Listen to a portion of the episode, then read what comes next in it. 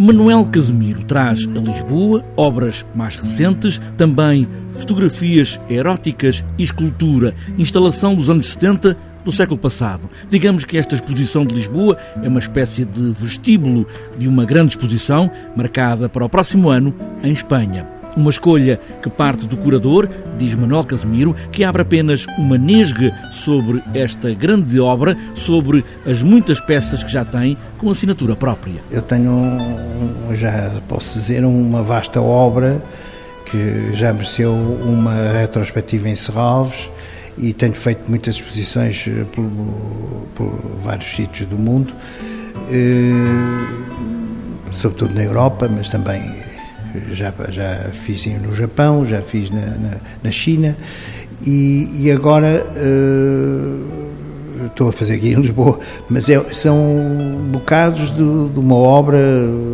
escolhidos pelo António Cerveira Pinto que será, estará mais visível nessa tal exposição que se vai fazer em Espanha. Obras de pintura mais recente, mas também nunca mostradas, nus de fotografia erótica com os ovoides de Casemiro. Fotografias não de minha autoria, fotografias do século XIX, com o espírito mesmo do século XIX, finais do século XIX, e aquele período eh, romântico que, que as figuras encenam e e eu fiz intervenções nessas, nessas fotografias. E também uma instalação dos anos 70, de 1975, estrutura de fruta e legumes, batatas, tomates, peras, laranjas, limões, que regressa assim à exposição pública depois de ter estado, em 75, na Sociedade Nacional de Belas Artes. Que é um, um projeto, enfim, um, um pouco surpreendente e,